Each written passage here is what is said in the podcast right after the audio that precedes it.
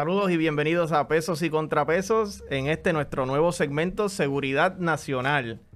Hoy conmigo, y como va a estar todos los segmentos de Seguridad Nacional, Ricardo Citrón. Saludos, Jeffrey. Saludos. Y espero también que la mayoría de los episodios de Seguridad Nacional también esté con nosotros el profesor en Seguridad Nacional, Manuel Caballero. ¿Cómo está, profesor? Saludos, muy bien. Muy, gracias por la invitación. Eh, muy contento de estar aquí con ustedes otra vez.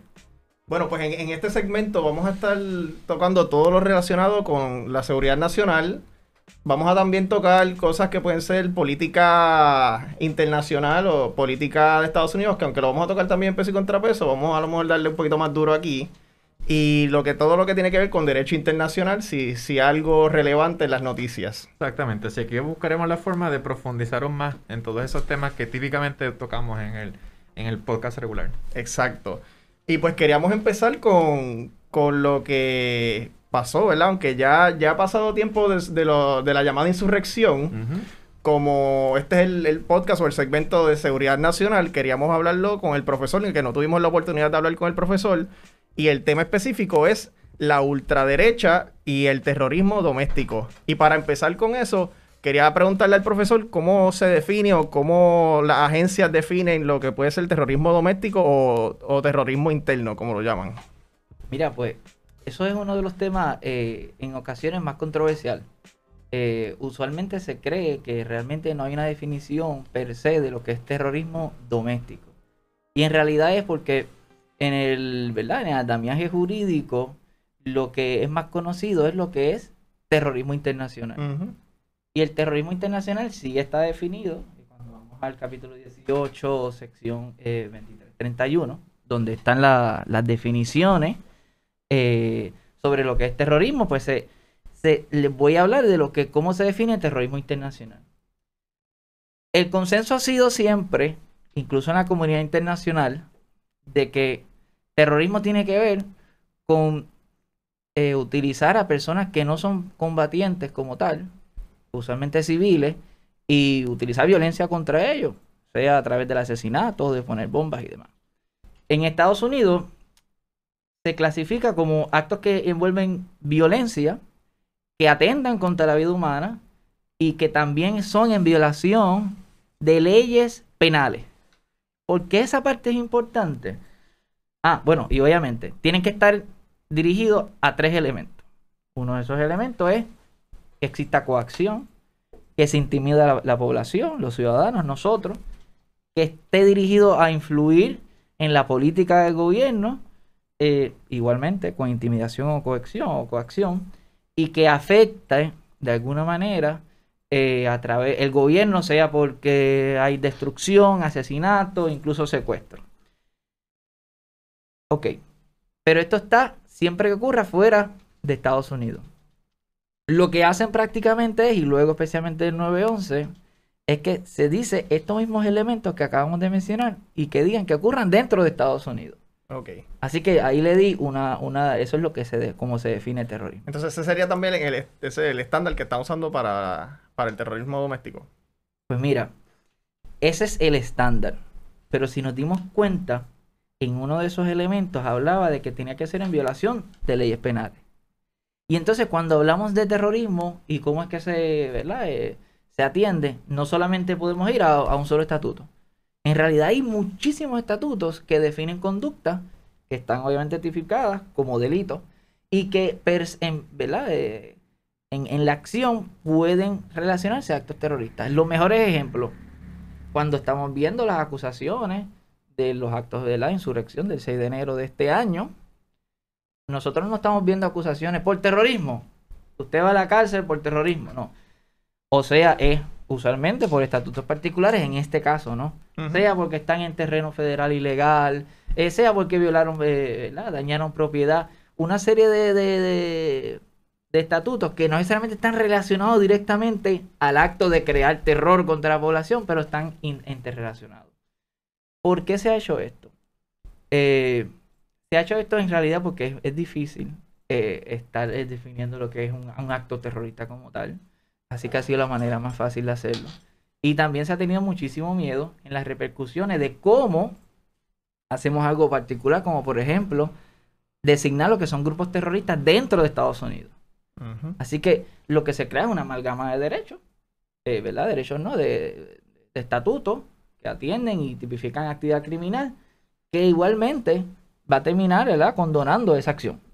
Así que... Yo, no, yo sé que íbamos a tocar el tema de, de, lo de Antifa y Black Lives Matter más adelante. No sé si quieres tocarlo ahora ya que, que está esa controversia de, de, si eso de verdad, cuál es el estándar entonces, porque vemos que entonces las la personas del presidente o de las personas más de derecha, pues querían calificarlos como, como terroristas o algunos actos de ellos como, como terrorismo. No sé si quieren tocar eso ahora o... Sí, pero el, el, el fenómeno es que tuvimos esa, esa discusión porque es que con, a base de la, de, la investigación que hicimos para, para, para este segmento, está el fenómeno de que, de que precisamente no quieren, o sea, hay, hay luchas tanto de los que son ubicados más en, el espectro político de la derecha, no la ultraderecha, que rápido levantan bandera diciendo, bueno, pero es que quieren quieren encajonar a todas estas personas de las que son ultraderecha, far right, que nosotros no nos queremos asociar con ellos, pero que comparten ciertos discursos.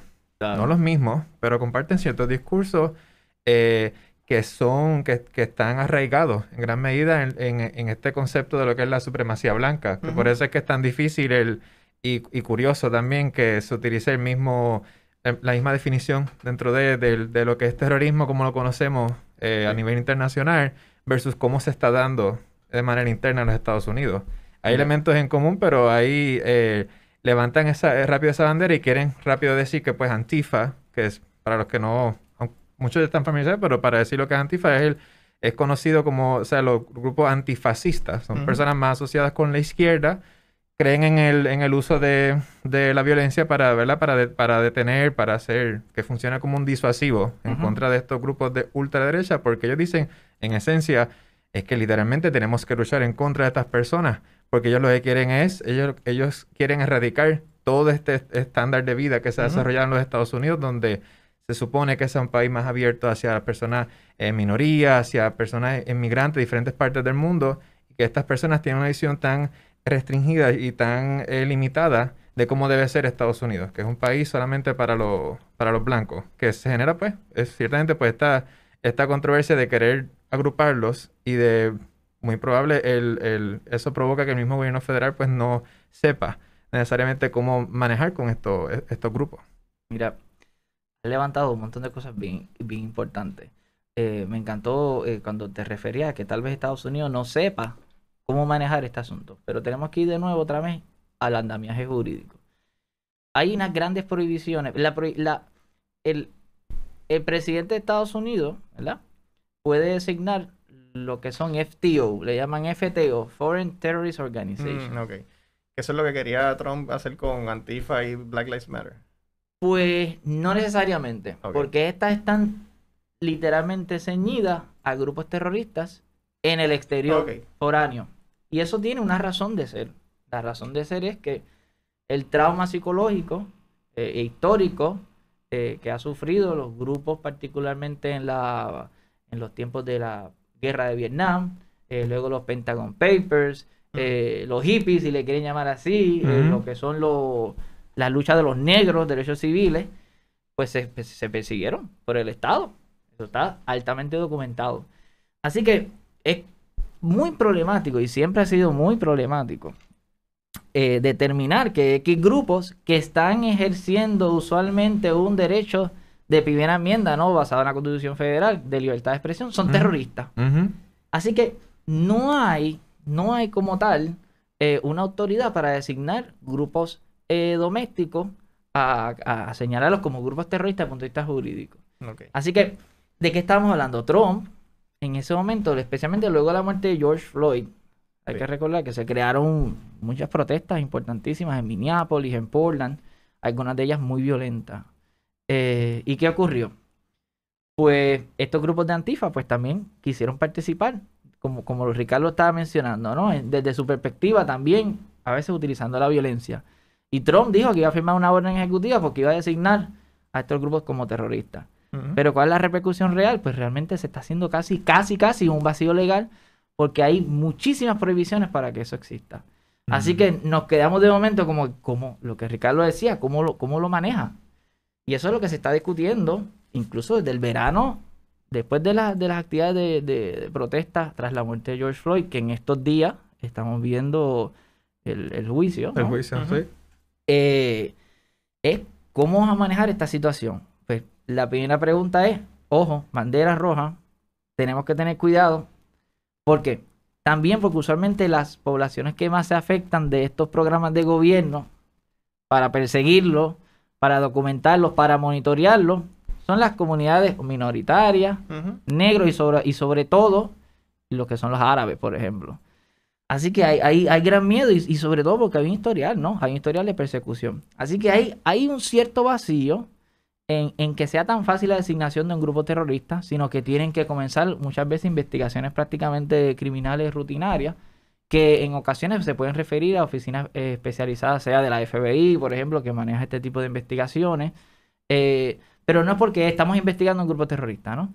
Posiblemente porque, como estábamos hablando desde el principio, están incurriendo en actividades delictivas que ya están tipificadas como, ¿verdad? Como delito, pero no necesariamente porque están eh, designadas como un grupo terrorista. Y- no, y- no sé, no sé si me, si me están Sí, eh, siguiendo. sí. Y, pero entonces, y, ahí, entonces mi pregunta, que si nos vamos por, por la definición de terrorista o, o terrorismo que, que hay en el derecho internacional, que, que tiene que haber involucrado un acto, ¿verdad? Que tenga una intención política, si, si no me equivoco, ¿verdad? Uno Sí, de, una no- de ellas no. es eso. El- no definido en el derecho internacional, pero dentro de, de Estados Unidos, el Congreso le definió para fines, ¿verdad?, de Estados Unidos que esas organizaciones que se comporten de esa manera, ellos la pueden interpretar como orga- organizaciones internacionales terroristas. ok. Porque entonces, mi, a mi pregunta, aunque, se- aunque es en el área doméstica, entonces uno dice, a lo que usted dijo sobre la, lo- la llamada insurrección en el Capitolio, aparte de, de lo que era Antifa y Black Lives Matter, que, que no mencionamos que son organizaciones que no, digo, que no son organizaciones centralizadas. Aquí habían grupos este, paramilitares, aunque no estaba, no estaban, por lo menos no estaban armados en ese momento, que sepamos, o algunos creo que les confiscaron algún tipo de, de arma, pero habían representación de esos tipos de grupos en la insurrección del Capitolio. Y entonces, ¿qué hacemos con esas personas? Pues posiblemente eh, uno de los asuntos que se ha señalado y hemos visto algunas, muy pocas, es por ejemplo el material que se están compartiendo si es para fines de cometer un delito. Y ves cómo volvemos cae- caemos en algo que parece sencillo, no el acto necesariamente de cometer un acto terrorista se pudiese hacer así, pero por la, la constricción que tal vez existe, ¿no? De, de las agencias de ley y orden, pues se busca qué tipo de delito como normal, como corri- como asesinar a alguien, ¿no? Sí. Eh, existen para entonces comenzar esas investigaciones. Eh, así que esa es una de, las es una de, las- de las formas de atenderlo. Por eso le iba a preguntar también para, para las personas que nos escuchan, que por, por eso estos grupos que a lo mejor nosotros le llamamos de domestic terrorists, pero que pues a lo mejor no están a lo mejor definidos así en ciertas áreas, este, solamente pueden eh, procesarlos o pueden ir contra ellos ciertas agencias, ¿no? Por ejemplo, el CIA que opera solamente lo- los aspectos foráneos, no, no podría est- estar involucrado en este tipo de cosas. Correcto, pues, pues por la ley orgánica de la, de la Agencia Central de Inteligencia, pues tiene unas prohibiciones de operar dentro de Estados Unidos. Y, y ahora, pues eso es lo que estamos viendo. Ahora, dicho eso, hay algunos de estos grupos de extrema derecha eh, y sobre todo supremacistas y racistas que tienen vínculos con eh, organizaciones internacionales, sea desde el punto de vista de entrenamiento, sea desde el punto de vista de comunicarse por internet de, sobre eh, planes eh, particulares, pues esos grupos, pues, se hay una avenida mucho más fácil de atenderlos, porque ya están vinculados ¿no? al terrorismo internacional. Distinto a grupos que se encuentran completamente en Estados Unidos, que entendemos ahora que son, ¿verdad? En, la, en la jerga política, que son eh, grupos domésticos terroristas, pero no hay una designación como tal, así, eh, legal. Lo que sí es que pues hay recomendaciones de diferentes tipos de agencias, por ejemplo, el Centro de, Terrorismo, eh, que oficina o funciona bajo el, el DNI, DNI, y otras oficinas dentro de Homeland Security que manejan este tipo de, de casos de terrorismo, pues hacen su recogido de inteligencia y de asesoramiento. Y pueden señalar preocupaciones particulares sobre el comportamiento de X o Y, eh, ¿verdad? Eh, grupo, pero no necesariamente porque están designados como Trump quería hacer como grupos terroristas. Ok. No, sin embargo, lo curioso ahí es que aunque no exista esa comunicación directa, eh, muchas de estas organizaciones están inspiradas y simplemente tienen que hacer su, pues, su research de cómo es que otras entidades en otras partes del mundo se han comportado a lo largo de la historia, de cómo es que le han hecho frente al gobierno por entender de que el gobierno está en contra de sus valores y de sus principios, y cómo también se, se utilizan ciertas tácticas en contra de grupos minoritarios, cuando vienen y se han, y se han metido en, pues, en, en clínicas de aborto, por ejemplo, que eso lo hemos visto históricamente muchas veces en Estados Unidos, por grupos, eh, por grupos de ultraderecha, pero consideran que eso pues debe ser ilegal, punto y se acabó. Y cómo también intervienen con, con personas con, eh, de minorías religiosas en los Estados Unidos, cómo también atacan a la comunidad judía en los Estados Unidos, que vienen y se involucran en la eh, se, se, meten en las sinagogas, como el caso de fue 2019 en, en Pittsburgh. Correcto. Que, que, entraron y la intención era clara. Y la estrategia era clara de, de, de y, y, cómo estudiaron el, el, el, patrón de cuántas personas iban a estar X eh, eh, durante el día y quiénes también eran. O sea, que, que, que vemos que son tácticas que utiliza a un grado, sí, los grados varían ciertamente, pero son, son, son, son similares a cómo se dan en, en, grupos terroristas a nivel internacional.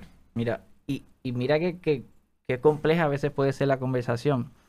Ahí lo que Ricardo mencionaba, todo lo que, casi todo lo que Ricardo mencionaba, de cómo se comparten información, prácticamente cómo es que eh, se hacen personas extremas, ¿no? de, de, creencias extremas, pues pueden estar completamente protegidos por su libertad de expresión. Uh -huh. Y realmente eh, el debate se abre, así debe continuar así en algunos sectores, pero yo creo que hay un consenso bastante claro de peligro que sería entonces comenzar cualquier tipo de investigación, porque una persona está compartiendo material, necesariamente, pues, no sé, estaba investigando la historia de, de los nazis y se hizo un freak de eso y sabe Dios si se radicalizó en el proceso. Uh -huh. Pero, ¿desde qué punto, por el contenido de esa expresión o de esa investigación, se puede entonces ya catalogar como una persona que, pues, es terrorista? Y, pues, es lo que, exactamente lo que se quiere evitar. ¿Dónde es que se que se abre el proceso de, de, investigación, pues bueno, pues eso es, eso es otra conversación. Pero definitivamente hay que tener cuidado con lo que se trata de libertad de expresión. Ah, si se están compartiendo recetas de cómo hacer bombas, uh -huh. eh, la, eh, o, o, hay actos particulares que, que, están dirigidos a cometer un acto, pues van a haber sus procesos eh, de investigación como los conocemos, como si se tratara uh -huh. en ocasiones de una transacción de droga. No, nada distinto. Entonces eso me, me, me, lleva a preguntar, ya que tocamos también los derechos constitucionales, este, que, que, ese sería uno junto también a lo que sería el de, el de la segunda enmienda, atado para, para la, entonces la creación de, de, estos grupos paramilitares y, y dónde cabe esto en la constitución de ciertos estados hasta la constitución federal. ¿En qué sentido dónde cabe esto? Eh, si, si es constitucional este, crear estos grupos paramilitares, sé que sé que, sé que se, eh, se han hablado en ciertos estados que, que, los quieren prohibir, pero siguen como que era por la libre. ¿Es, es, es legal este, tener esto, esto, este equipo paramilitar en los Estados Unidos?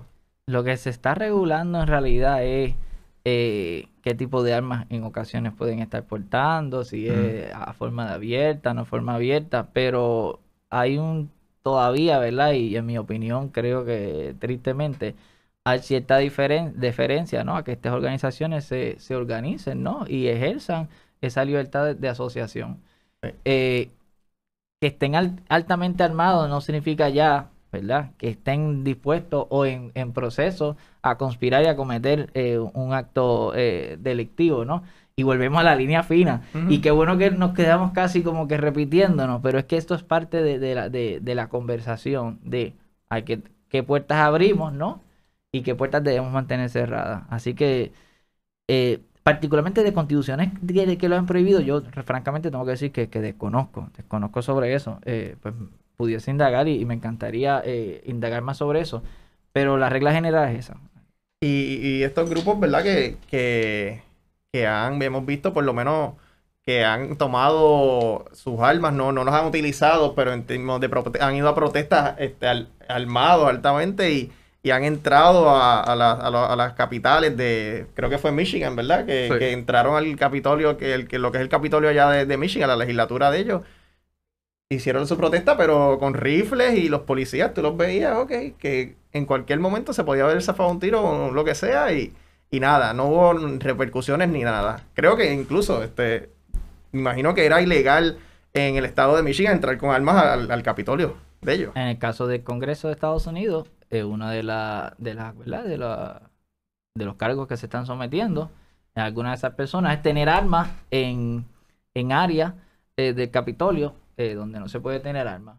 Y de nuevo, no estamos, no es un, un delito particular que está dirigido al terrorismo, pero se vincula eh, uno con el otro. Por eso algu- al- algunos eh, de la escuela de que abogan por, por más leyes y más leyes para atender el terrorismo, están diciendo, disculpen, no hay necesidad, hay suficientes eh, herramientas para dar con estas personas. Eh, y así que eso sí, de nuevo parte de la- del debate. Eso de, de, de Michigan, por ejemplo, y de Portland, eh, es, interesante, porque eso fue uno de los momentos también que el expresidente, ¿verdad? Trump, eh, estuvo también amenazando con enviar la Guardia, Sí, la Guardia Nacional. Nacional y activar las fuerzas federales. Y se abrió otro debate de si eso es posible o si no, es po- no es posible. De hecho, en algún momento el gobernador de Illinois estaba diciendo a mí, para acá no me envíen eh, ningún tipo de, de- de guardia, que yo no. Guardia Nacional, que yo no la quiero.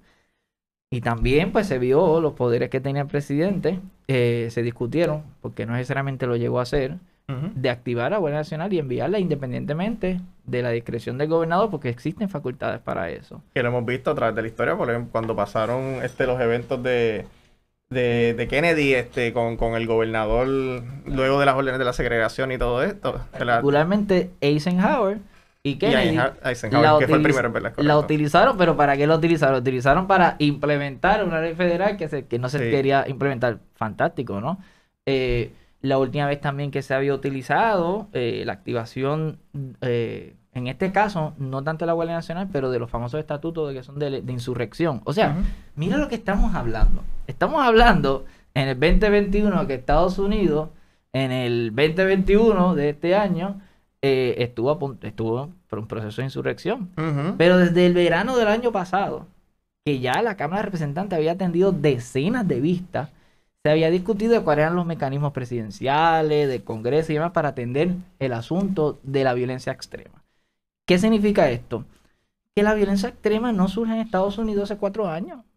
Trump tal vez ayudó con su discurso obviamente xenofóbico, racista, antiminoritario, anti-inmigrante, a que estos grupos que existían en la fibra estadounidense social eh, se reafirmaran y sintieran que tuviesen un poder mayor del que tal vez pensaban que tenían.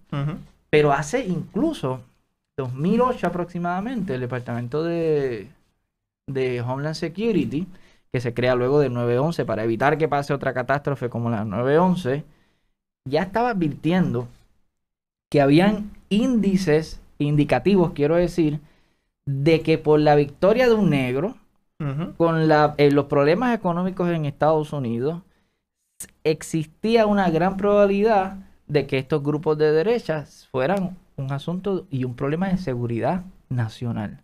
Estamos hablando de casi hace 10 años. ¿Qué ha pasado? Pues yo creo que se ha ignorado en cierta manera, eh, particularmente porque estamos hablando de grupos usualmente blancos, eh, de los cuales usualmente se les trata con cierto privilegio. Y, y eso fue exactamente lo que, lo que vimos. Un asunto que pudo haber sido totalmente previsible. Bueno, perdonen, yo en mi casa prendí el televisor porque yo pensaba que algo iba a pasar ese día. Pero entonces Claro. todos nosotros sabíamos, pero entonces la, el Capitolio no, no, no sabía, la seguridad del Capitolio no sabía, o, o, o sea que pasaron cosas que se pudieron haber eh, previsto, ¿no? Todo el mundo esperando, ¿verdad? Que, que llegara la Guardia Nacional, que se tardó un montón y aquí también era lo que le quería preguntar ya que trajo el tema. Aquí, aun- aunque obviamente no se va a discutir porque eso fue lo que salvó el día, pero aquí hubo una llamada a la Guardia Nacional del vicepresidente. Eso no, eso no estaba ba- bajo los poderes del vicepresidente.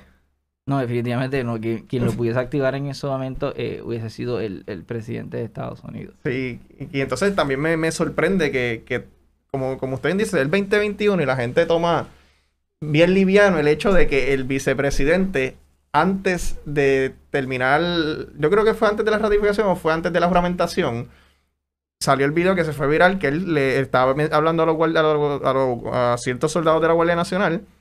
Y él estaba diciendo, vamos a hacer, este, ¿verdad? Un cambio de presidente, como dicta la Constitución. Él diciéndoselo a, al ejército porque había miedo Ah, que sí. dentro de los, del rango del ejército, o por lo menos de la Guardia Nacional, hubieran este, personas extremistas. Claro, claro, no, no. eh, eh, eh, simplemente abrirnos a la conversación de honestidad, también intelectual y de dejar la- el asunto de invisibilizar los problemas que tiene otro país, en este caso Estados Unidos. Es- tenían g- a- gran temor de que habían eh, radicales dentro de los grupos militares que estuviesen cooperando con la insurrección y eso todavía está bajo investigación. Eh, así que sí, eso, eso realmente eh, da miedo. Pero como estábamos hablando ahorita, el, el- la noción de la extrema derecha existe en Estados Unidos hace mucho tiempo. Eh, antes de estar en el programa estábamos repasando los hechos, por ejemplo, de, del, de la, el bombardeo, ¿no? De las bombas allá en, Oklahoma. en Oklahoma en 95. Sí. Eh, eso, eso se dio. En ese caso, también que hubo aproximadamente unos 700 heridos. 700 heridos fue, fue algo grande, ¿no?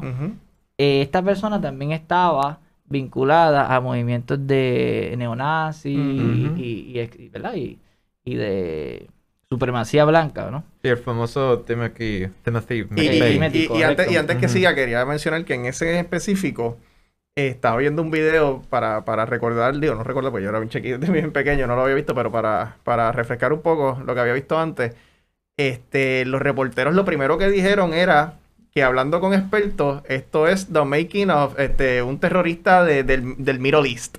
Que lo primero que pensaron es que esto era una persona del Oriente Medio. Wow. Sí. Y, y bueno, ya en el 93 ya habían eh, sucedido los primeros eh, atentados contra las Torres Gemelas, que muchas veces se, se nos olvida, ¿no? Sí. Pero sí, hubo bombas en la Torre Gemela del 93. Eh, pero eso que tú mencionas, que- qué bueno que lo, que lo, lo trae. Y es porque estamos viendo que la amenaza usualmente, sobre todo eh, luego del 9-11, han sido lo- ¿verdad? las personas Al Qaeda, los árabes, las personas de piel eh, marrón. Eh, pero la realidad es que las estadísticas dicen que, que no es así, ¿no?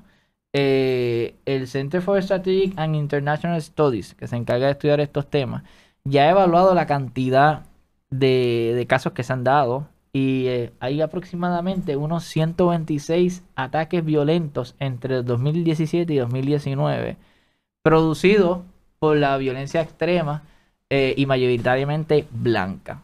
Esto quiere decir eh, que el problema de, obviamente, de seguridad interna de Estados. Unidos, que se ha enfocado particularmente en lo que es la, la violencia yihadista, pues tienen que haber una reconsideración de cuál es su peligro. Y esto también es una nueva etapa social en Estados Unidos, en donde se miraba usualmente, y todavía obviamente pasa, eh, la persona árabe, ¿no? De rasgo de ese, de ese tipo, con miedo, y de momento el, el enemigo está en el interior de. Estados Unidos. No lo digo yo. eh, ahorita estaba eh, Jeffrey comentando de esa advertencia que se le hizo a- desde la alta jerarquía militar eh, a que tuvieran que tener lealtad Mm. a los valores y a la defensa de la constitución porque realmente han pensado que el enemigo está en el interior. Y sí, el enemigo está en el interior, yo creo que eso no se puede negar. Eh, y se produce no solamente en el vacío, ¿no? Se produce por una, también en parte por un, un resentimiento que ha habido de grupos particularmente eh, blancos de los derechos que han adquirido los negros, las minorías, puertorriqueños incluidos obviamente, y que se han sentido desplazados. Sí. Ahora, esta movida a la derecha en Estados Unidos no se da sola. En Europa también estamos viendo que, especialmente Europa de- del, del, del oeste, que sí, han habido participaciones. Se crea el Vox. Sí. eh, Y sigue cogiendo poder. España. Sigue cogiendo poder. En Italia, eh, Finlandia, diferentes eh, países europeos que también se han movido a la derecha, reaccionando a una debacle económica en parte y también a una alta migración y han logrado, ¿verdad?, que, que, el objeto de la canalización, quiere decir, de todas esas frustraciones sean personas particulares. En este caso, pues, en los negros, las minorías. Y esa, esa es la correlación entre, entre estos países, que es el problema económico y, y alta migración hacia, hacia el país y, y o, o, simplemente, ¿verdad? Que haya cambiado un poco la demografía porque, para, y perdone por interrumpirlo porque quería darle este dato porque sabía que iba por esa línea. En los 1950 el 90%, el 90 de la población de Estados Unidos era blanca. Y en el 2021 aproximadamente el 59% es blanca. Wow. Sí. Es que le, le, añade, le añades a ese factor de que hay un, hay un andamiaje eh, mediático bien, bien profundo y bien organizado a lo largo de todos los estados en los Estados Unidos, donde la, la narrativa que llevan es, mira, esta, estos problemas que tú estás enfrentando, blanco, blanca, familia blanco, blanca, es producto, más que otra cosa, de los vecinos latinos que tienes al lado, de los vecinos negros que tienes al lado, de los musulmanes que tienes al lado. Ese es el problema.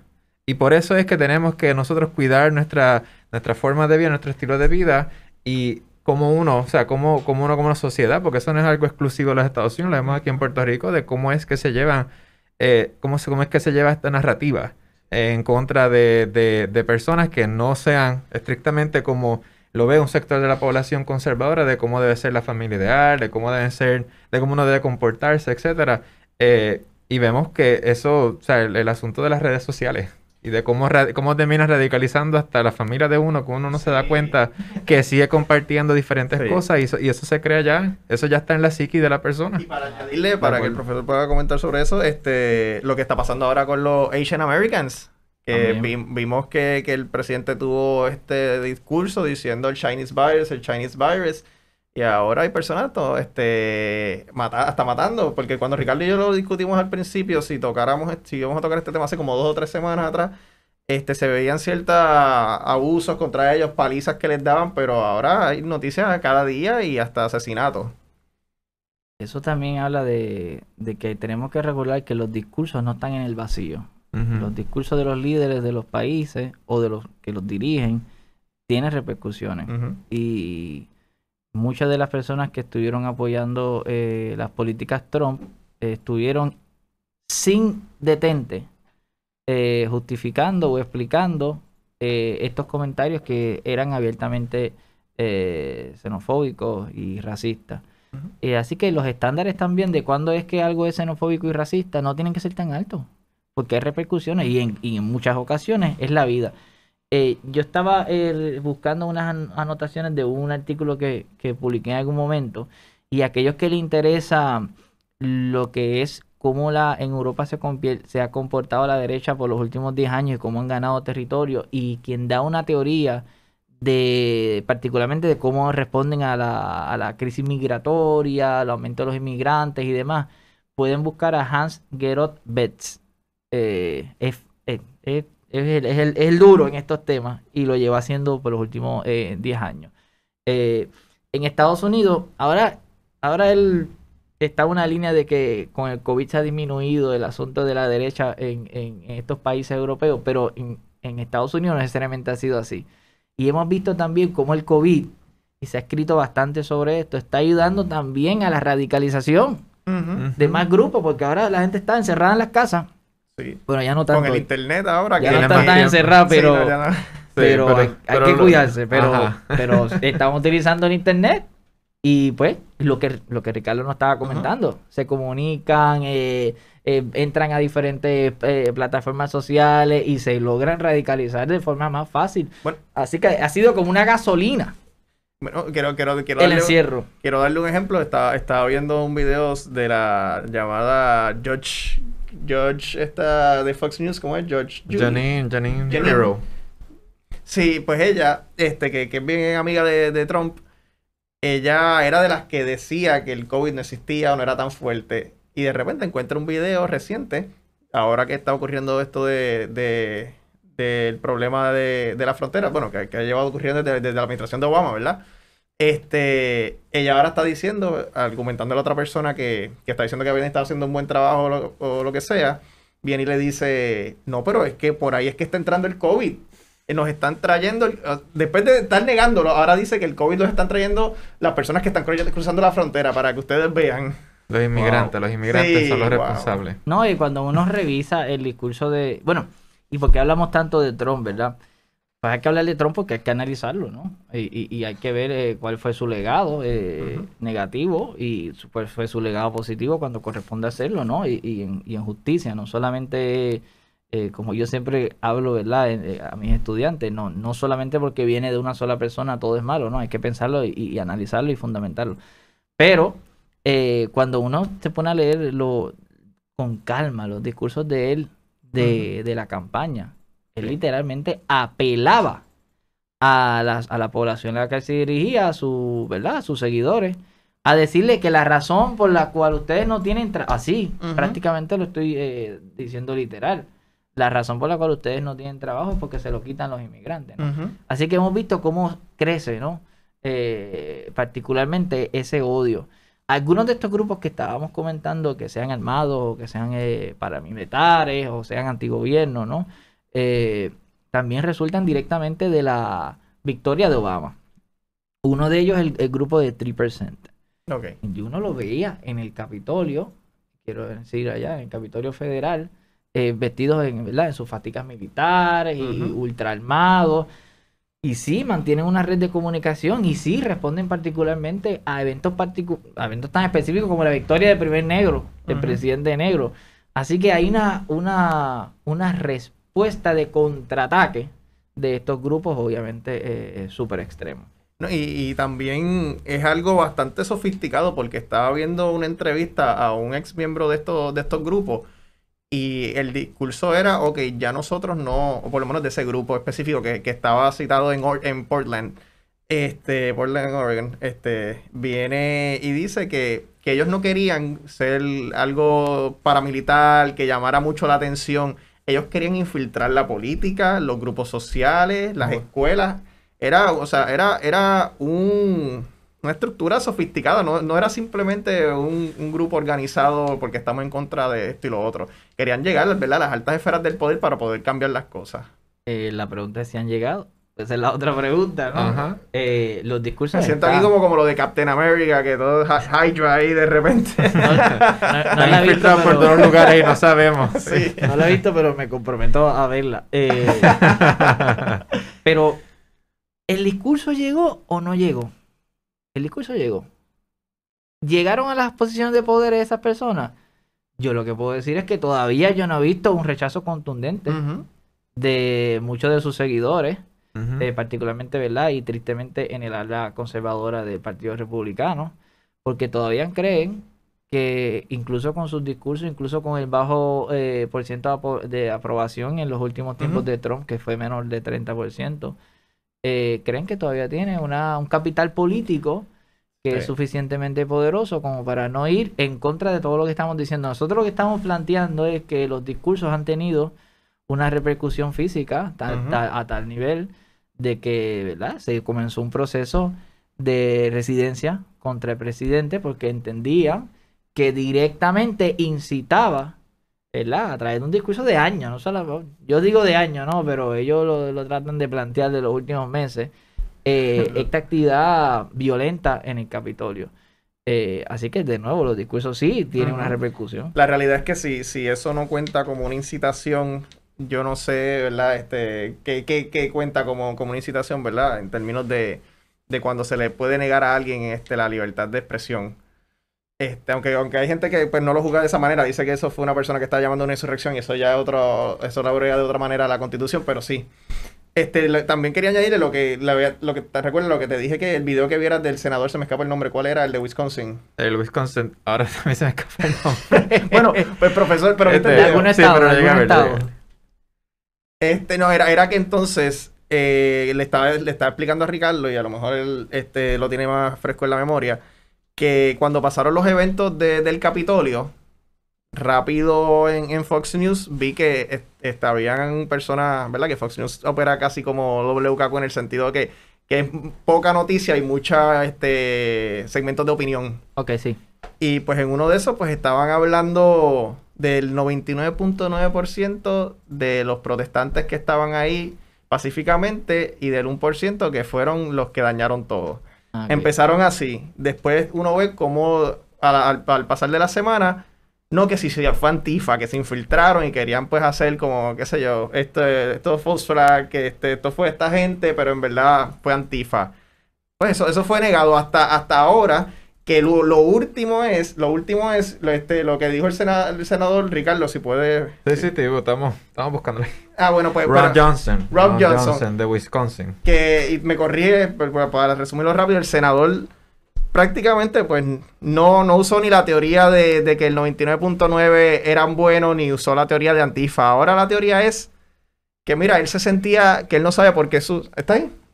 No, lo, no, esto fue acá. Ah, por acá. Que, que él no sabe por qué su, ¿verdad? sus compañeros y compañeras se, senten- se sentían que tenían miedo, porque él nunca sintió miedo de esos patriotas. Ah, wow. Ahora, si hubiera sido de Black Lives Matter, pues eso fuera otra historia. Ah, wow. Mira para allá. Ok. Sí, porque es, el, el- el- es el, el fenómeno de que vamos a darle el spin a lo que sucedió porque eh, no están, en- no están a favor de decir que fue una insurrección. Porque aunque sí él reconoce de que lograron traspasar a- a- al área del, del, del Senado y de la Cámara, pero no fue como que atentaron necesariamente con la vida de los congresistas y las congresistas que estaban ahí, de sus staffers, etcétera, porque nadie resultó herido, pero eso es una falacia porque literalmente hubo personas que murieron. A raíz de, a raíz, a raíz de, de esa manifestación. Eh, pero claro, esa es la conveniencia de poder decirlo sabiendo de que todavía tiene capital político como para ¿verdad? protegerse. Pero es el, él también, eh, él, él como, como, estaba, como estaba diciendo el profesor, el cómo literalmente cambian los discursos y los siguen afinando cada vez más.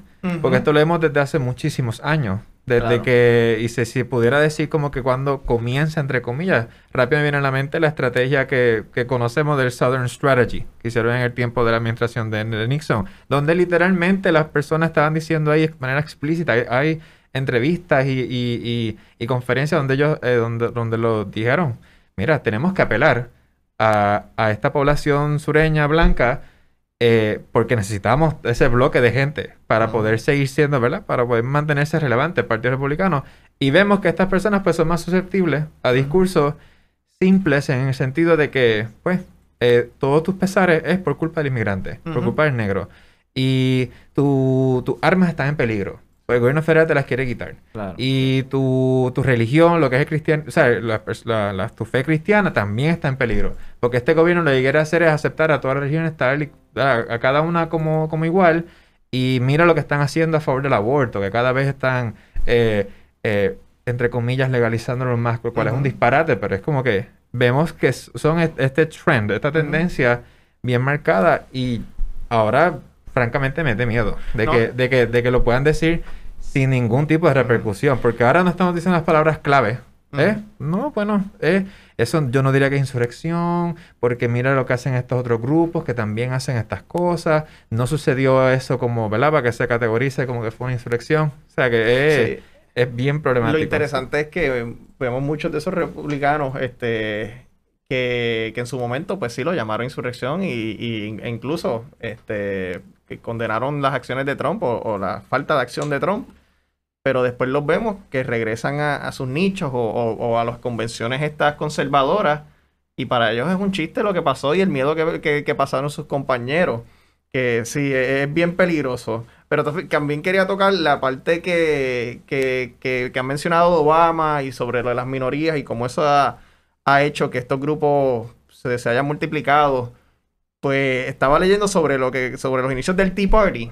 Ah, eso es una buena y- conversación. y- y cómo, y cómo pasó que pues esta, estas personas pues alimentaron estos grupos con, con ese tipo de retórica, especialmente esa en, en términos de la de Obama y de querer quitarte la alma. Mira, yo, en el caso de la creación del Tea Party, eh, hay, uno, hay unos artículos buenísimos también, eh, especialmente de Pipa Norris y Inglehart, que hablan de cuál es el pivote que movilizó particularmente a los votantes de, de Trump.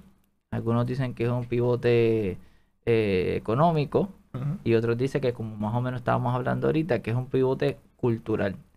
En el caso de, del Tea Party, ahí había un pivote prácticamente económico, ¿no? De, de, de poder a la, de poder, de capital, eh, y no necesariamente estaba basado en un discurso xenofóbico o racista, aunque sí ultraconservador.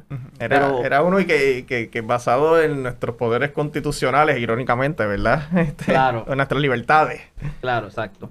Así que eh, eh, eso no, no- nos retrata también de esa, esa necesidad también de que un grupo particular se sintiera otra vez incluido en lo que es la ecuación económica. Porque ya estaban sintiéndose obviamente eh, desplazados por las minorías, lo que estábamos hablando ahorita, ¿no? Y en- comienza también un auge incluso de, de un rechazo desde la perspectiva económica, pero que al final también tiene una connotación racista, ¿no? Sí. Y yo creo que sí, que eso es un elemento que se debe examinar cuando vemos los últimos 10, 15, 20 años de la conversación estadounidense y cómo se ha girado eh, a la derecha. Y lo interesante de los inmigrantes es este, que estaba, estaba leyendo en el libro que, que le presenté del Outright, que interesantemente, cuando se crea NAFTA, eh, que, que, que, ¿verdad? Trump hizo campaña diciendo que, que de los peores trades deals que han hecho, aunque él criticó a todos, ¿verdad? Pero cuando se crea NAFTA fue tan a favor de los Estados Unidos y tan en contra de, ¿verdad? de, de las compañías mexicanas que eso impulsó la migración de- de- de mexicanos para Estados Unidos para esto, para este boom económico, por, por lo menos de trabajo eh, de agricultura, low skill jobs que habían, que no les se lo estaba quitando a los blancos. Y que también que pues esa- que son que estos, estos países están, o sea, estos individuos, ciudadanos de estos países, están emigrando a Estados Unidos, no solamente a lo mejor por malas decisiones de sus políticos, sino porque por políticas directas de Estados Unidos. Claro. Sí, claro. ¿no? Y, y añadiéndole a eso, aunque no es el, el tema principal, pero tiene, es una variable también que está envuelta, el asunto de la política fuera en los Estados Unidos en contra de, de la, de, de la industria de la droga. O sea, vemos también. también como, claro, en Estados Unidos, pues sí, todas son ilegales, ilegales, ilegales, pero es el país que más consume drogas en el mundo. Y todos estos países, particularmente en Centroamérica y Latinoamérica, pues están siempre a la merced de estos grupos Ujú. que han, han, han ganado tanto y tanto poder que provocan que estas personas se tengan, tengan que irse del país. Y es rich, como quien dice, decir que cuando llegan a los Estados Unidos, que es el- en gran medida que, lo que el, el país responsable de muchas de estas cosas, ah, no, no te vamos a recibir, te entraste de manera ilegal, eh, no hay forma. Y si vas a entrar, bueno, pues no te garantizamos que vayas a, te vamos a, eh, a poder admitir, etcétera, porque no cumple los criterios que nosotros estamos buscando, etcétera. Pero eh, literalmente tienen que hacer una total revaluación de eso y eh, eh, Alexandra Ocasio Cortés en estos días Ah, estaba hablando, sí, estaba hablando, estaba hablando porque la han atacado diciendo de que bueno, ahora te, ahora estás bien calladita, ahora estás callada, Sí. porque como ya no es Trump, pues ¿qué pasó con la crisis en la Nunca está frontera? callada, pero... Ajá, y es como que, exacto, y es como que, y, y, Ella y- incluso es de las únicas demócratas que ataca a Biden. Claro, exacto. Y, y, y, y, y, y de manera muy, muy efectiva y acertada, Sí. porque, porque no es solamente un asunto económico, está también ese otro asunto de política foránea y de también cómo vemos al, al otro, que también está ahí, está ahí, este, eh, eh, está presente en términos de cómo se desarrolla esta política pública. Pero eh, Ricardo menciona una palabra que me parece clave, ¿no? En, en la discusión. Y es este, la acción de reevaluar, ¿no? Ya la, eh, como habíamos conversado al principio, Homeland Security hace más de 10 años había determinado que el asunto de, la violencia extrema, especialmente la blanca, ya era un peligro. La FBI también lo ha hecho y obviamente lo han eh, recalcado. Así que hoy la violencia eh, más persistente es obviamente la de los, diríamos que la de los blancos supremacistas o la de, la de extrema derecha, ¿no? Eh. Porque es la, es la manera más correcta de, de- de mencionarlo. ¿Y qué va a hacer? En el, a veces hablamos de famoso péndulo, que yo, yo, yo eh, molesto mucho con eso. El, el péndulo es ese asunto que mueve a un país a un lugar o a su otro, o a su otro lugar. El 9-11 fue uno de, las de los hitos que obligó a Estados Unidos a redefinir obviamente la estrategia contra el terrorismo, que declaró una, una guerra contra el terrorismo que nadie ha- la ha podido definir, ¿no? Tratando de hablar de la definición de terrorismo, nadie ha podido definir qué es eso la guerra contra el terrorismo. Pero marcó un hito y el hito era que lograr que diferentes agencias, de, especialmente de, de recogido de inteligencia y también de lo que son agencias de orden público, tuviesen mejor comunicación se crea Homeland Security para evitar que pase un 911. Pero de momento, luego de una inversión de trillones de dólares que se han, eh, ¿verdad? Eh, ¿no? Se han, no quiero decir desperdiciado, pero se han invertido, ¿no? o desembolsado contra la guerra contra el terrorismo que comenzó Bush. nos vemos de nuevo en una situación donde cuando estamos viendo las vistas de la situación de la de lo del Congreso, ¿no? De la insurrección, se mencionaba de nuevo que si se podía evitar o no, pues parece como la famosa frase que se hizo en la en, el comité cuando publicó la investigación del 911 en el Senado y la Cámara, dijeron que all the red lights were blinking. Todas las luces rojas estaban ya encendidas. De hecho, había tal vez una idea en la CIA de que hubiese podido haber un, ataque particular. Se creía que iba a ser en alguna embajada, como usualmente era. Eh, no sabían que iba a ser dentro de Estados Unidos, pero están los elementos, pero no había una buena comunicación. De, momento, nos vimos en el 2021 con otro ataque terrorista, pero que viene de adentro y que se lleva diciendo hace más de 10 años que es un peligro, pero todavía no están los fondos destinados. Hay unos análisis de que eh, a pesar de que los incidentes violentos terroristas, la mayoría provienen de la extrema derecha. Perdón lo que me están viendo con la, batalla con los espejuelos. Eh, pero una. No he podido dominar eso. Hay un año de, COVID. Eh, me quedé en. Eh, en, los fondos. Pero los fondos, cuando uno mira los fondos, a pesar de que la violencia mayormente se perpetra, ¿verdad? Por estos grupos de derecha, los fondos, el 80% están todavía destinados a atacar el terrorismo internacional, que es el, mm. terrorismo internacional, usualmente pues el que conocemos, el yihad, el, intervenciones en, diferentes países relacionados a estos temas. No significa que se abandone por completo, pero obviamente utilizando la palabra Ricardo, esa reevaluación.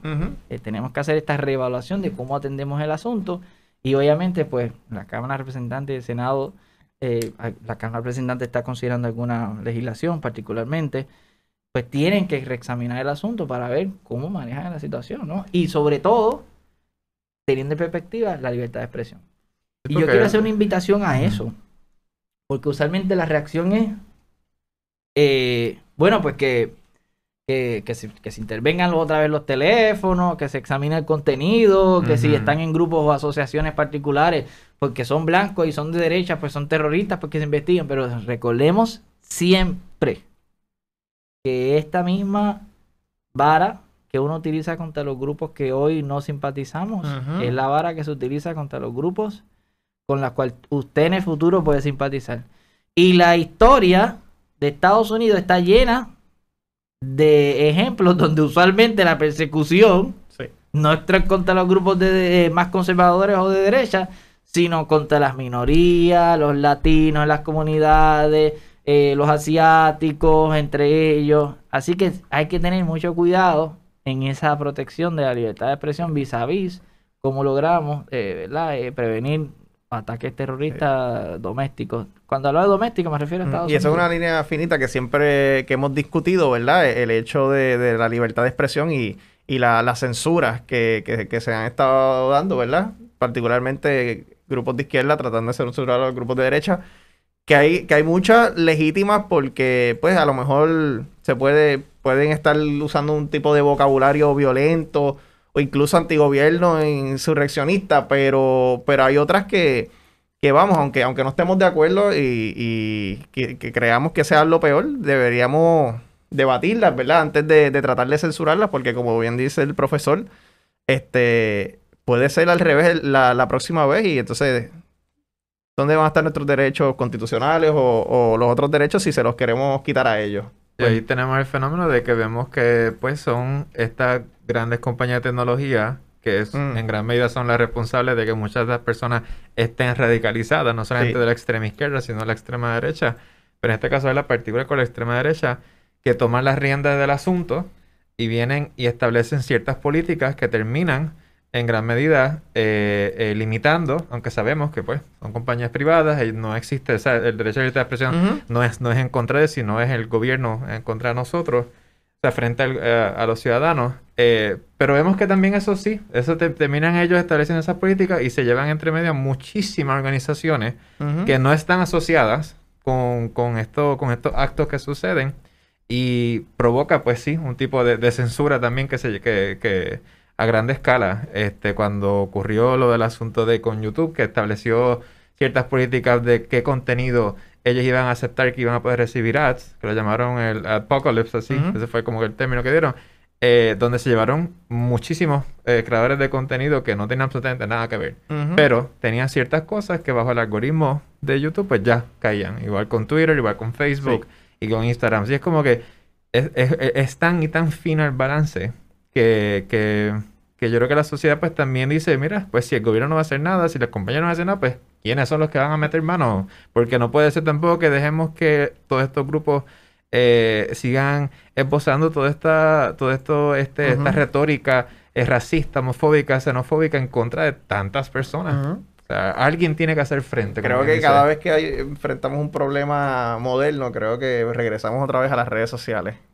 Sí, Sí. El- el- Es otro tema, eh, la responsabilidad de, de- de Facebook, que están ellos tienen oficinas especializadas en monitoreo, eh, tienen expertos en, en manejo de, de contra eh, terrorismo, por ejemplo, eh, tienen una relación eh, fascinante con la con las agencias concernientes, eh, pero a veces se le está pidiendo un poco más, como que tienen que, que, que, ¿verdad? Que no pueden, hasta qué punto no pueden fomentar eh, que existan cunas, ¿no? De desarrollo de, de extremistas.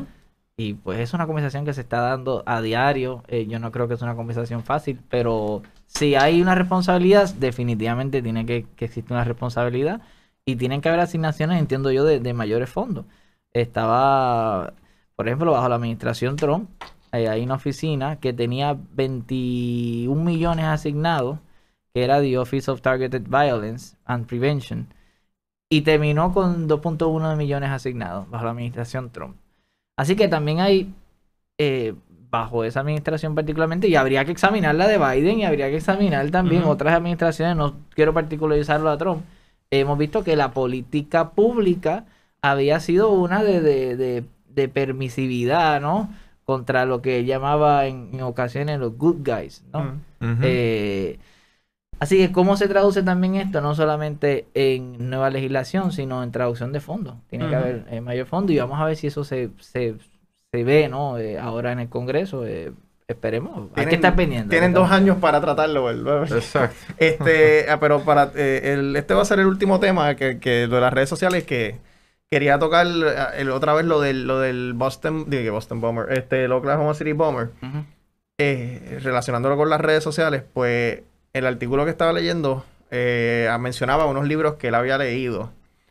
Ahora se me escapan, pero había uno que, que era bien racista, xenofóbico, bien de una persona ultraderecha. Sí, Y que en el momento que se, que para allá, para el, creo que eso fue en el 93, 96 por ahí. 95. 95. No era, no era rápido The, the Turner Diary. Ese mismo, The Turner Diaries. Exacto, correcto. Pues este, estaban diciendo que los Turner Diaries, cuando, se, cuando las personas se enteraron que eso era lo que él estaba leyendo, muchas personas se intrigaron y eso, y eso para aquel tiempo se fue lo que era el equivalente a viral.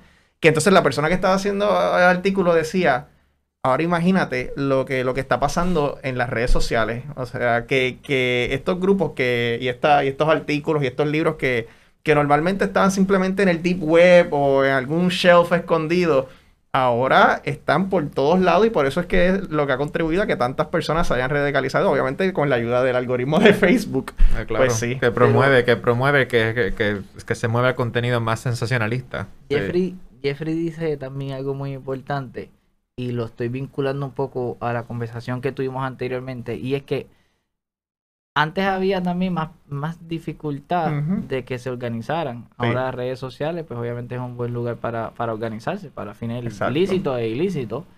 Eh, y habíamos visto que desde el punto de vista congresional se estaba desarrollando eh, legislación para atender los famosos, le- que le llaman lone wolf.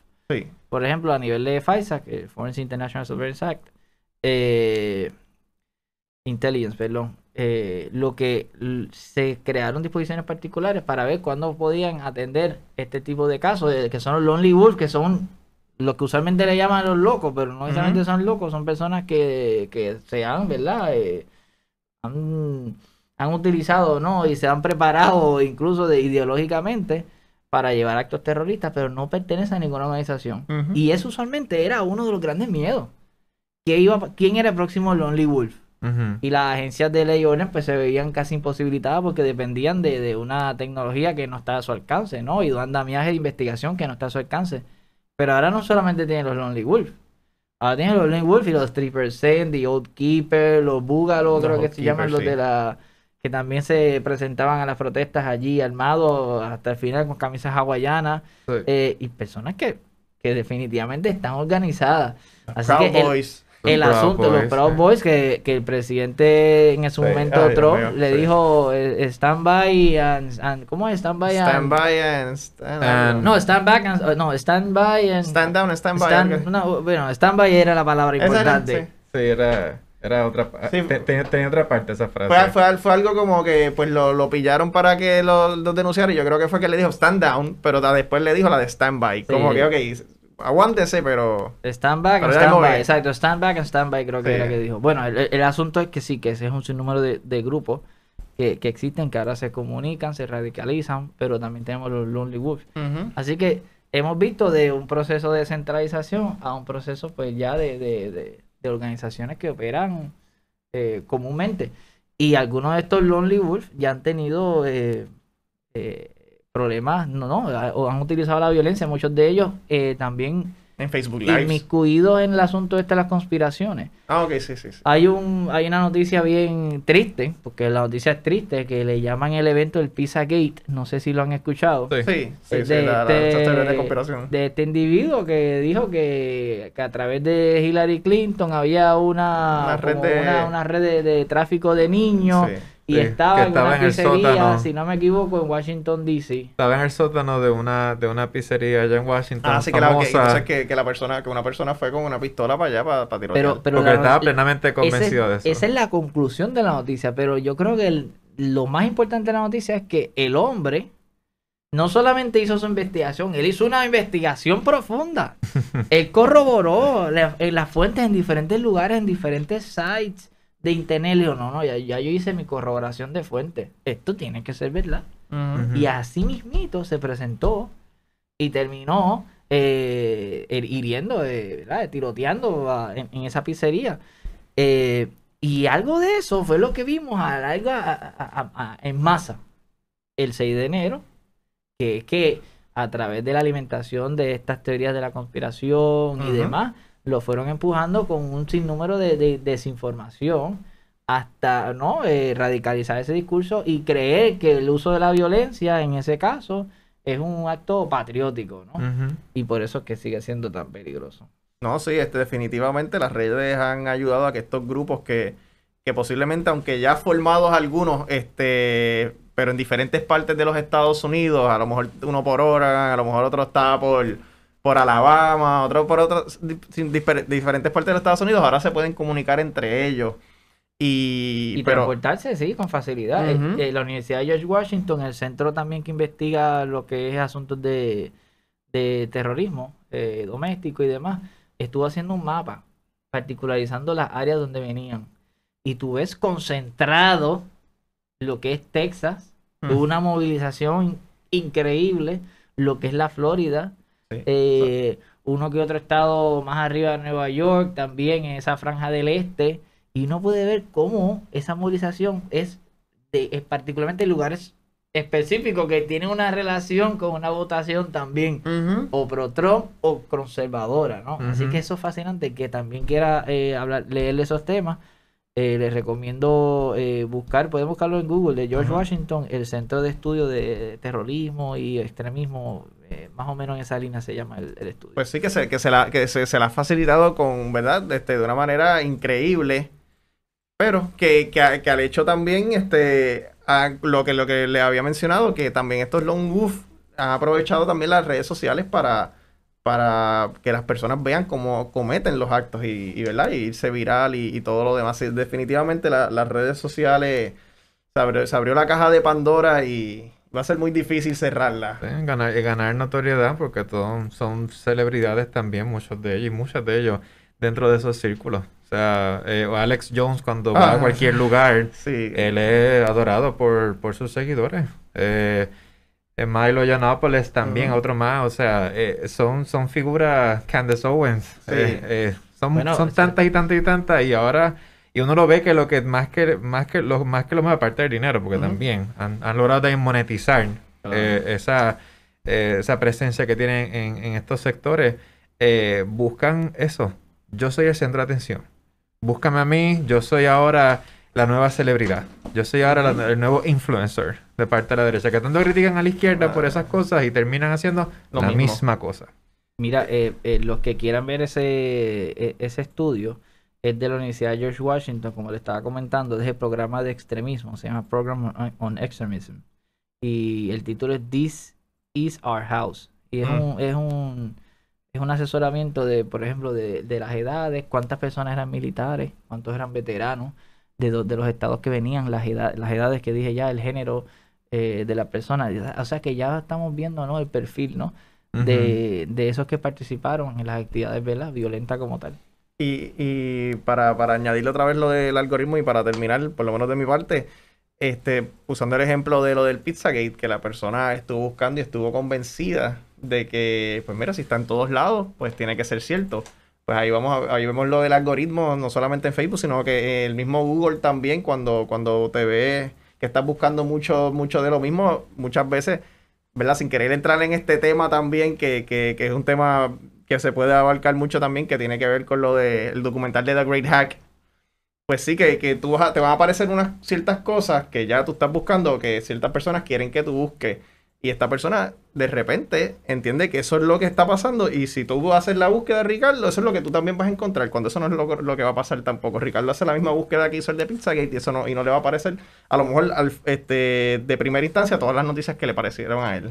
Ujú. Que eso también es, es un problema que está teniendo la- las redes sociales. ¿no? Y que la gente, y que la gente increíblemente no sabe, no sabe distinguir entre una página que es claramente falsa Ujú. con una que pues sí que, que es verídica, que te está citando las fuentes o que tiene un historial de publicar contenido que, que es, que es eh, que está evaluado por muchas personas. O sea que pasa por el escrutinio de varias personas para que eso salga ahí. Y, pero lo difícil de eso, y el, y el profesor también, yo creo que a lo mejor puede comentar algo sobre eso. Y, y ahora sí, y es que, que también vivimos en un tiempo como, como en unos, unos tiempos que, que ya también se ha invertido tanto de parte de, de organizaciones este, de, de derecha y también de extrema derecha, eh, hasta en la academia, que vemos que, que salen estudios que uno podría decir, ah, mira, este, las fuentes son, son, ¿verdad? Son, son fuentes académicas, esto y lo otro, o de ciertas organizaciones.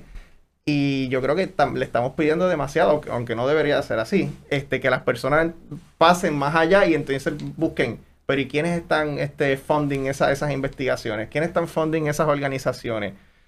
Este, eh, es bien peligroso, este, y creo que lo, lo, lo que se ha circulado por ahí de a lo mejor limitar ciertas las redes sociales o que- que hagan como quiera hacer Mark Zuckerberg o algo, limitar cierta parte de las expresiones o contenido político, eso no va a poder ser. Como dije, ya la, la, la caja de Pandora está abierta y lo que falta es entonces educar a las personas a, hacer, a, cómo buscar en internet y cómo, ¿verdad? Este, di- este, discernir entre lo que puede ser correcto y lo que no. Incluso no está dando tiempo en las redes.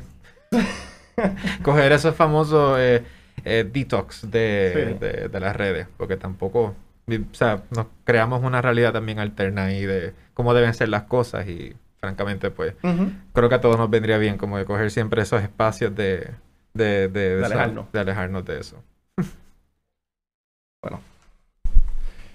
Profesor, eh, ¿qué, qué, qué, qué clase va a dar el próximo semestre? Mira, pues este, me siento que estoy haciendo como un anuncio. pero, pero no me invitaron para eso. Ni fue una condición para venir. Eh, voy, voy a estar hablando del terrorismo. Vamos Mira, a, tenemos este, una clase de terrorismo doméstico particularmente. Mira para allá. no sé, yo me Eh, gradué este semestre y le había dicho al profesor que antes de graduarme yo quería coger una de esas clases.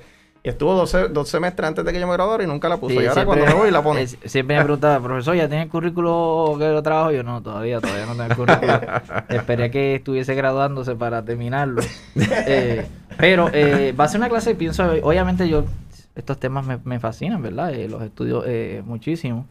Eh, y vamos a hablar del terrorismo, le quiero dar un enfoque particular al asunto que estamos hablando de la extrema, eh, del extremismo, necesariamente, no el blanco, hoy nos enfocamos un poco más en el blanco, ¿no? pero del extremismo, eh, cómo vis a vis el terrorismo internacional, cómo se va a estar, se maneja en Estados Unidos, los problemas, cómo es que se designa una un grupo internacional como terrorista, eh, eh, los asuntos constitucionales que existen, cuándo es que se puede interceptar un teléfono, que, ese tipo de cosas, ¿no? pues ya tenemos el próximo podcast. Sí, lo tenemos. Y allí pues, pues estaré a la orden, así que Sí, y qué bueno que mencionó lo de diferentes extremismos, porque cuando estaba consultando con, con Camilo este, sobre este podcast, pues Camilo dice, no, no, pues yo voy para allá para hablar de la extrema izquierda. porque Camilo se identifica un poco más con el centro derecha y derecha. Y él dijo, no, por eso es que no me quieres aquí, porque voy a hablar de la extrema izquierda. Pero bueno, el problema ahora mismo que se está enfrentando Estados Unidos particularmente, ¿verdad? Y no era, no era porque queríamos hacer un ataque a, a la derecha era que pues lo, lo, que se estaba, lo más pronunciado era las personas antigobiernos y la, la supremacía blanca, que, se, que son grupos más de extrema derecha. Bueno, para que Camilo esté tranquilo, el DNI, eh, que es el Department of National Intelligence, ahora mismo también en marzo estuvo haciendo un asesoramiento breve de los tipos de, de terrorismo que se pueden identificar y Camilo, para que estés tranquilo, también están los terroristas, le llaman terroristas ambientales los que protegen a los animales y ese tipo de cosas. Ricardo, un terrorista eh, ambiental. Eh, ahorita Ricardo dijo algo de eso. Eh, pero también están pues, los raciales, los que son motivados étnicamente. Y es muy raro en la historia ver grupos de izquierda que estén motivados por asuntos raciales. para hacerle daño y violencia ¿no? a otros grupos porque entienden que son grupos inferiores y demás. y es lo que estamos viendo, que la, esa movida hacia la derecha está creando una amenaza seria a nivel de seguridad nacional de Estados Unidos y que está culminando posiblemente pues, pues en violencia y en la pelea de vida. Y pues, y esa es la gran tristeza de esto. Pero sí, con gusto hablamos de, de los de la izquierda también y demás. claro, eh, y cómo los han perseguido, ni se diga. Podemos hablar también muchísimo de eso. así que hay otro programa pendiente. Pues Camilo, ya, ya lo escuchaste y a todos los, los que nos sintonizaron hoy y gracias al profesor otra vez por siempre estar disponible. Gracias, profesor. Este es nuestro nuevo segmento de seguridad nacional junto a los próximos segmentos que vamos a tener, que va a ser el rant con Verónica, la conversación con Paola y pues más las entrevistas que siempre tenemos y los análisis políticos. Esto nos pueden conseguir a través de Spotify, Apple Podcast y ahora en YouTube. Dale subscribe a nuestra página. Y vamos a dejarnos ahora porque Wilton yo sé que quiere irse de su casa. Perdona, Wilton. Esto fue todo por hoy. Buenas noches. Gracias. Buenas noches.